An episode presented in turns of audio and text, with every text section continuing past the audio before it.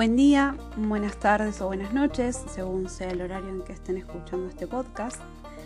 Mi nombre es Aray, somos un grupo de estudiantes de la Facultad de Psicología, donde con los compañeros vamos a estar hablando sobre un debate, tratar de abrir un debate sobre la construcción del aprendizaje dentro del contexto social y las nuevas tecnologías que se van desarrollando al pasar del tiempo. Para ello vamos a ir atravesando y planteando las teorías desde diversas perspectivas y vamos a atravesar diversos autores, como los que son Cole, Engstrom, Simon Papert, Vygotsky, Diana Salazar, Romina Soto y Sugata Mitra. Bienvenidos a este nuevo episodio. Como para ir em, abriendo un poquito esta charla y empezar con diversas perspectivas, vamos a pensar con Piaget. Donde Piaget tiene la idea de que el sujeto aprende a través de la interacción con los objetos, poniendo interés en el elemento elementos internos en sí del sujeto. En contraposición con esto, viene Simon Papert a proponer desde el construccionismo a los objetos para pensar y aprender, sostenidos por los objetos tecnológicos. Pero también establece que es a partir del contexto cultural hacia el sujeto donde se puede dar la construcción de las posibilidades. Entonces, como para ir escuchando sus ideas y sus pensamientos, a partir de esta diferenciación con la teoría piagetiana, me gustaría en primer lugar preguntarles cuáles son los aspectos importantes en sus propias teorías y apuntan a una condición distribuida. Buenas noches para todos y para todas. Tomo la palabra por Cole y Engstrom. Espero se encuentren bien. Y para entender un poco esta teoría, desde ellos, la cognición está distribuida en varios puntos. En primer lugar, el mundo social, con sus reglas, sus roles, la división de trabajo. En segundo lugar, en la persona misma y la actividad que realiza condicionada por los acontecimientos de los que participa, tanto en aspectos sensibles como simbólicos. En tercer lugar, en la cultura, con sus propósitos y sus contextos en los que se encuentra el sujeto. Y en cuarto lugar, pero no menos importante, en el tiempo, que se puede analizar tanto filogenética, histórico-cultural, ontogenética y microgenéticamente. Hola, ¿cómo están? Desde Paper y en relación con este concepto, uno de los grandes aportes fue el de mi amigo Vygotsky, donde plantea que es preciso basarse en el enfoque histórico-cultural para el desarrollo del sujeto en su interacción con la cultura. Es desde ahí donde es indispensable entender que el sujeto va conociendo desde una afuera hacia adentro, siendo trascendental así la relación con el ambiente en donde el sujeto habita.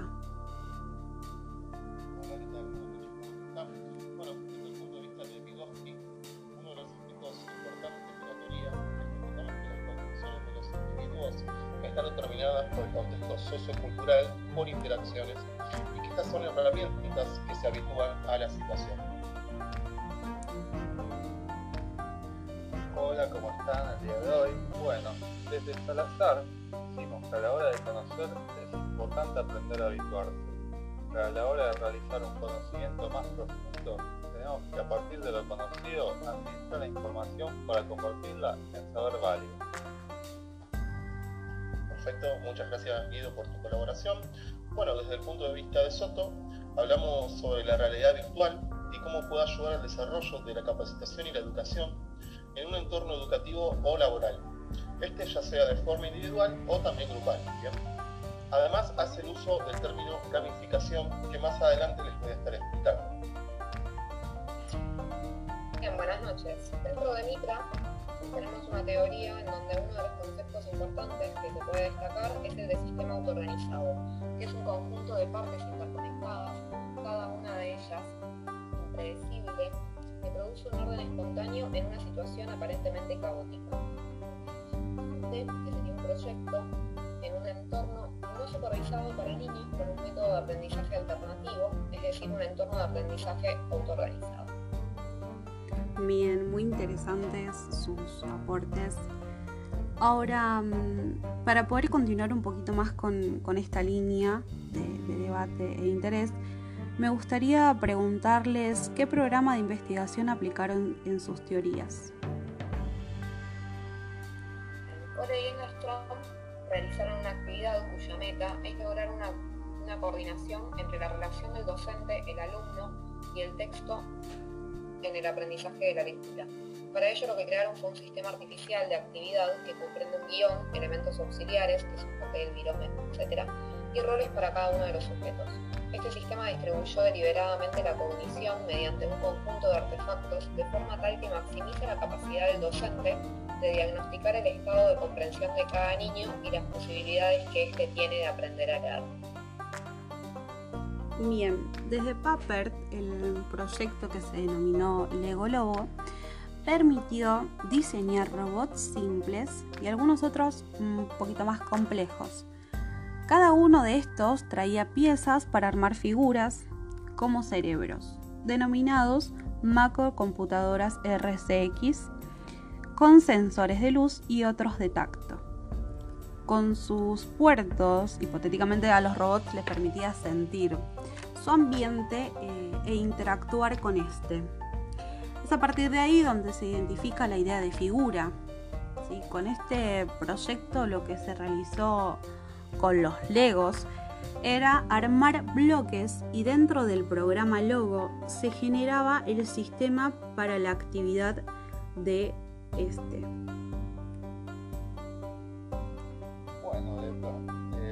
Lo que planteamos concepto de competencias, los cuales sirven para analizar algunas de las dimensiones que los sujetos poseen, habilidades, destrezas, actitudes y valores esperables en el desarrollo. Las competencias, que pueden ser, por ejemplo, juego o actuación, se juxtaponen o resulta necesaria la articulación entre ellas para poder lograr su desempeño. Estas implican que deben formar un grupo en el cual se persigue un mismo objetivo, que haya compartido en la construcción del conocimiento. Las competencias resultan en modo descriptivo de abordar los fenómenos de la convergencia y la interactividad en las redes sociales. Bien, desde Mitra nos vamos a un contexto un poco más distinto. En India, la mayoría de los niños eran pobres y no tenían noción de lo que era una computadora ni tener internet. Entonces, con un grupo de colegas, llevaron a cabo la experiencia que denominaron el agujero de la pared, donde los niños tenían acceso libre al uso de una computadora. Allí se descubrió que podían aprender por sí mismos a través de un aprendizaje en grupo, con un sistema autoorganizado y conectado con un sistema y sus formas. El fin de esta experiencia era observar cómo se realiza el aprendizaje en ese contexto. Perfecto, muchas gracias Ana. Eh, bueno, desde Soto, como les mencioné antes, entre los aspectos importantes aplicamos la gamificación en entornos educativos no lúdicos. Esto es con el fin de mejorar la experiencia del usuario, maximizar su compromiso y el involucramiento con la labor e incluso para modificar comportamientos deseados.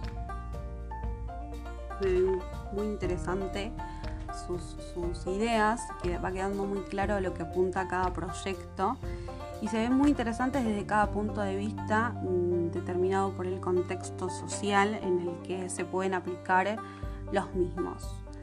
Ahora me gustaría mm, escucharlos un poco sobre los efectos que esperan lograr o con lo que se encontraron en este recorrido. Bien, desde Cole y el ciclo expansivo de un sistema de actividad comienza con un énfasis casi exclusivo en lo que es la internalización, la socialización y la formación de novicios para que se conviertan en miembros competentes de la actividad según se la realiza habitualmente.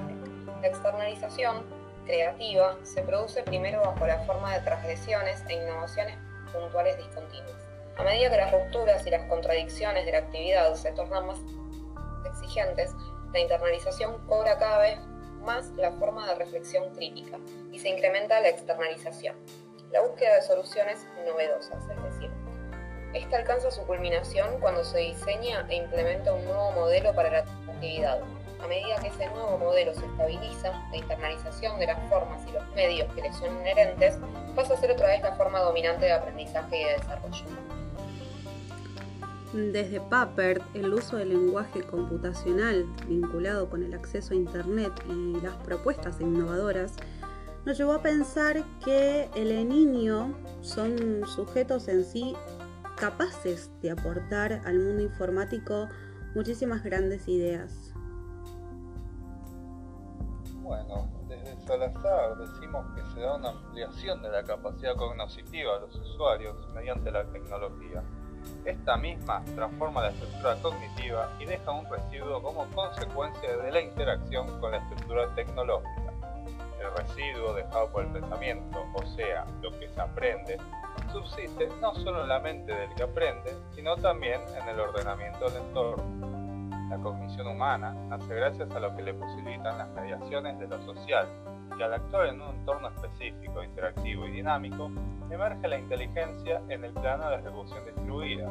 Hay una construcción o reconstrucción del sentido. Chicas. Bueno, como ya les conté anteriormente, la gamificación tiene como efecto mejorar la experiencia del usuario y maximizar el compromiso y que se involucre más el chico o quien está siendo educado con la labor o incluso modificar comportamientos deseados. Preferentemente se requiere que sea de forma grupal, ya que de forma individual la gamificación tiene una contrariedad que puede hacer que se interesen más en lo que es la competencia más que en la educación. Entonces estarían perdiendo los valores, eh, digamos, perdón chicos, nada. Gracias, Ese. A vos también. Desde Mitra lo que podemos llegar a decir es que la actividad de aprendizaje autorganizada todavía no está comprendida con totalidad. La comprensión lectora es obviamente muy importante en este proceso porque la información que los niños puedan encontrar en Internet se encuentran escritas por adultos en su gran mayoría. Y si bien esto puede aparentar una dificultad, trabajando en grupo se notó que los niños son capaces de encontrarle sentido a muchos de los materiales.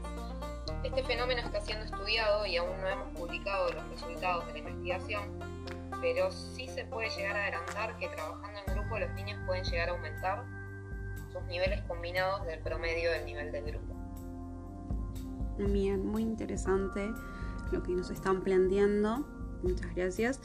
Y mm, ahora me gustaría saber cómo van implementando estas nuevas formas, ¿no? Porque calculo que en ciertos aspectos se habrá como hecho una resistencia.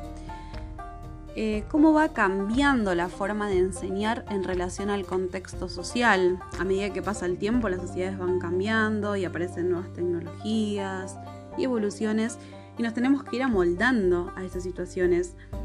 Entonces, ¿qué opinan sobre los cambios en los que en la forma de enseñar va teniendo según el contexto social?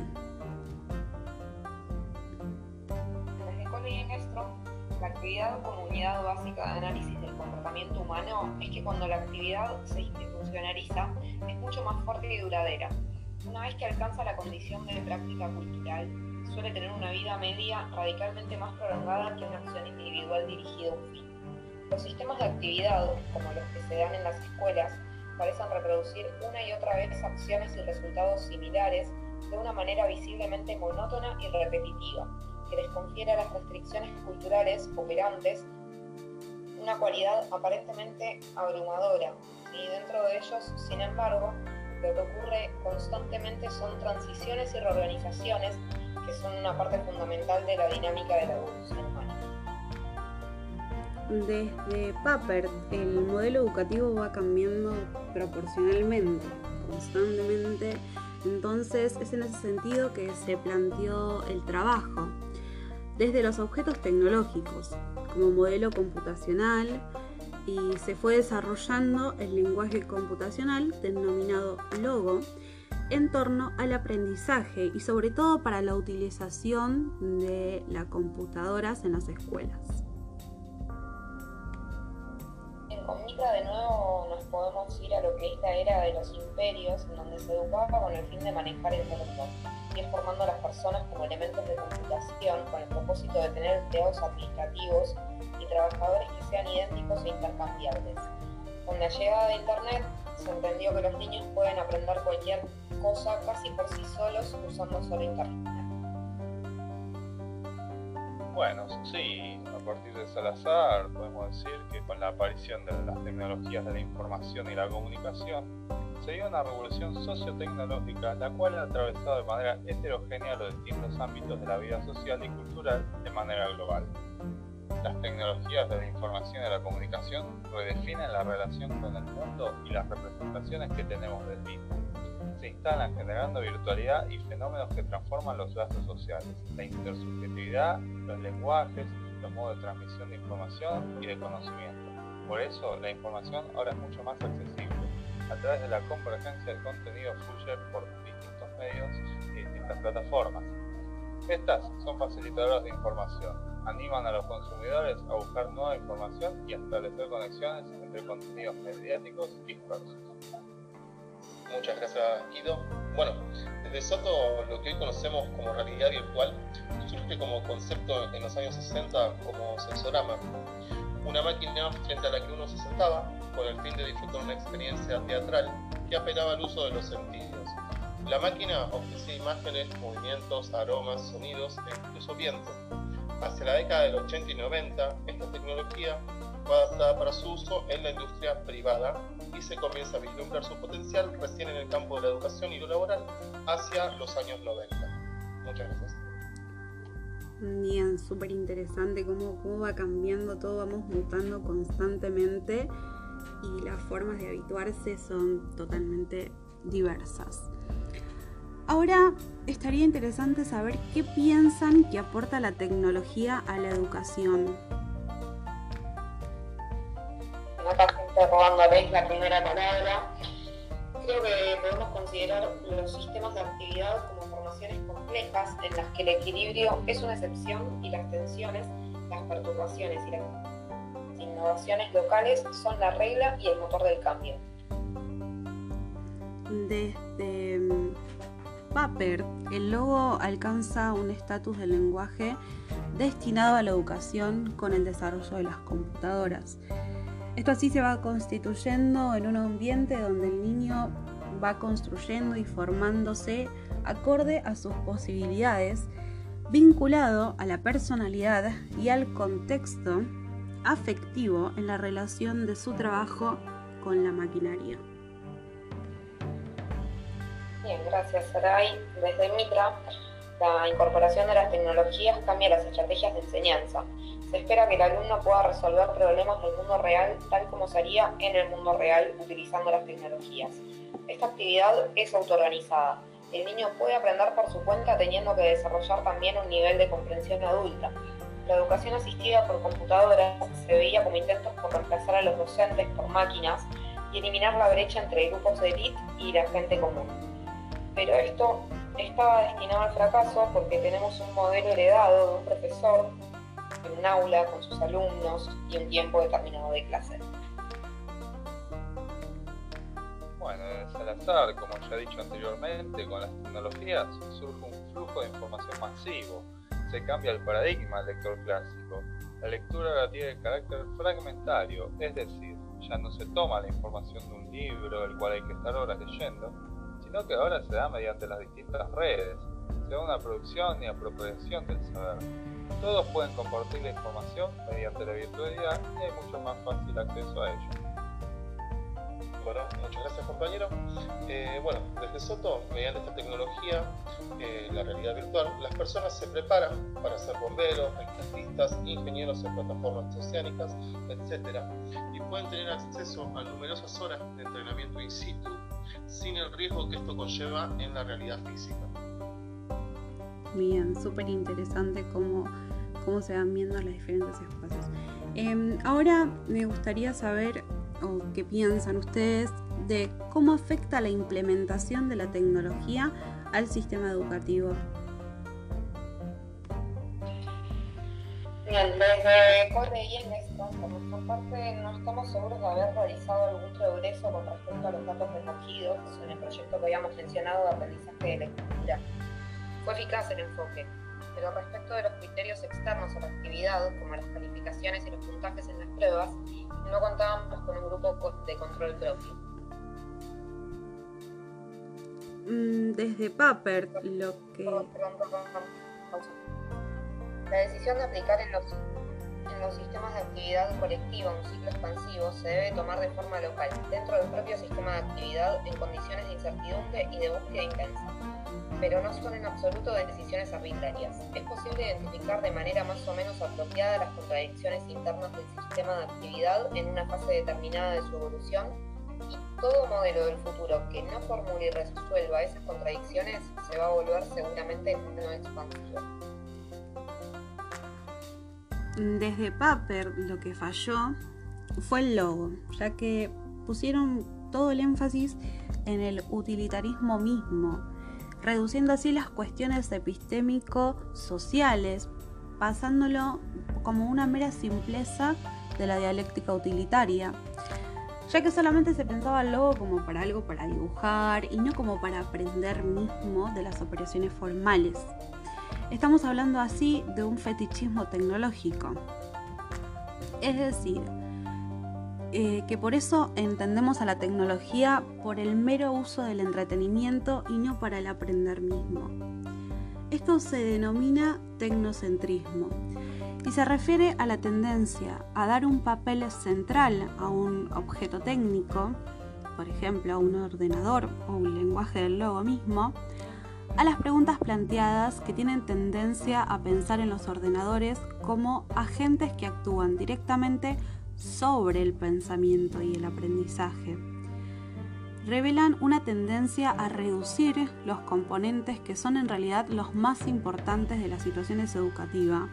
Es decir, ponen a las personas y a la cultura en un papel secundario.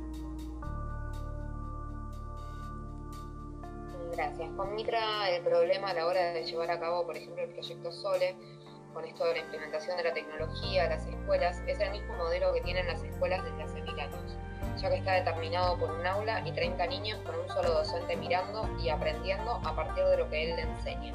En cambio, en el sistema autoorganizado, como planteando como un conjunto de partes interconectadas, intercambiables, producen un orden espontáneo en una situación aparentemente caótica. Y así los cambios tecnológicos y evaluativos van a estar modificando la educación escolar. Bueno, de Salazar podemos decir que con las tecnologías se da una producción y apropiación del saber a través de las redes, no solo a través de la enseñanza en la institución educativa. Hay un gran acceso a los contenidos en todos lados. Con esto se construye el conocimiento en un escenario versátil, veloz y móvil. Hay un cambio en los procesos de comunicación, intercambios y producción simbólica generada entre los sujetos. Se cambió el concepto de lectura tradicional y ahora la lectura es fragmentaria, es decir, hay una sobrecarga de información a través de las redes. Lo virtual atraviesa la pantalla y se inserta en lo real. Bien, bueno, desde Soto, si tomamos en cuenta a las fases de apropiación de la tecnología que desarrolla Jordi Ader en 2008, nuestro uso actual de la realidad virtual en la educación y la capacitación recién se estaría ubicando en la segunda fase denominada adopción. En este sentido, podemos decir que la tecnología resulta conocida, pero a la hora de emplearla en el aula o en una situación de aprendizaje, la utilizamos para reproducir en digital lo que antes hacíamos analógicamente en otras palabras, en términos educativos, esta tecnología resulta joven, a pesar de contar con más de cinco décadas de desarrollo técnico. Hoy en día, el uso de la realidad virtual en contextos educativos, eh, ya sea a nivel primario o secundario, no han sido estudiados en profundidad. Recién en el nivel eh, universitario estaríamos dando mayores avances. Sin embargo, tal como enseñan Freire y Ott, resulta conveniente notar que en la mayoría de los casos se utiliza para experiencias puntuales con objetivos específicos, tales como explicar algún tema determinado, ya sea de física o de medicina. Bien, súper interesante todo, todo lo que estamos planteando. Y un poquito a modo de cierre, me gustaría hacerles una última pregunta como para quedarnos para reflexionar un poquito, ya que es muy importante. Teniendo que en cuenta que algunos de ustedes tienen ideas ya más contundentes sobre el aprendizaje colaborativo, hoy en día, ¿cómo piensan que podemos aprender desde el aprendizaje? Bien, eh, el procesamiento cognitivo que se produce en el aprendizaje, con el de la lectura que planteamos, no es una cuestión individual. Tenemos que entender, tenemos que empezar a entender que todos los procesos cognitivos requeridos están distribuidos entre el docente, el alumno, otros estudiantes y los artefactos culturales en torno de los cuales se coordina la actividad. En este caso, el que planteábamos, el de enseñanza y aprendizaje.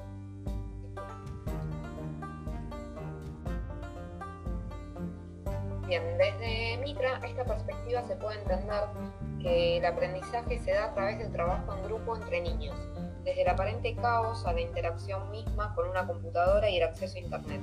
Caracterizado por sus propiedades precognitivas, es lindo pensar que la conciencia depende de la capacidad de imaginar el futuro, aunque lo difícil es poder implementarlo en la educación. Primeramente, el niño debe conectarse con la posibilidad de autoorganizarse, lo que implica que lo que le pase a uno depende de lo que le ocurra a los demás alumnos. Luego, de lo que le ocurra en una etapa de aprendizaje como grupo. Debe depender las etapas previas también a las futuras relaciones a la construcción del aprendizaje.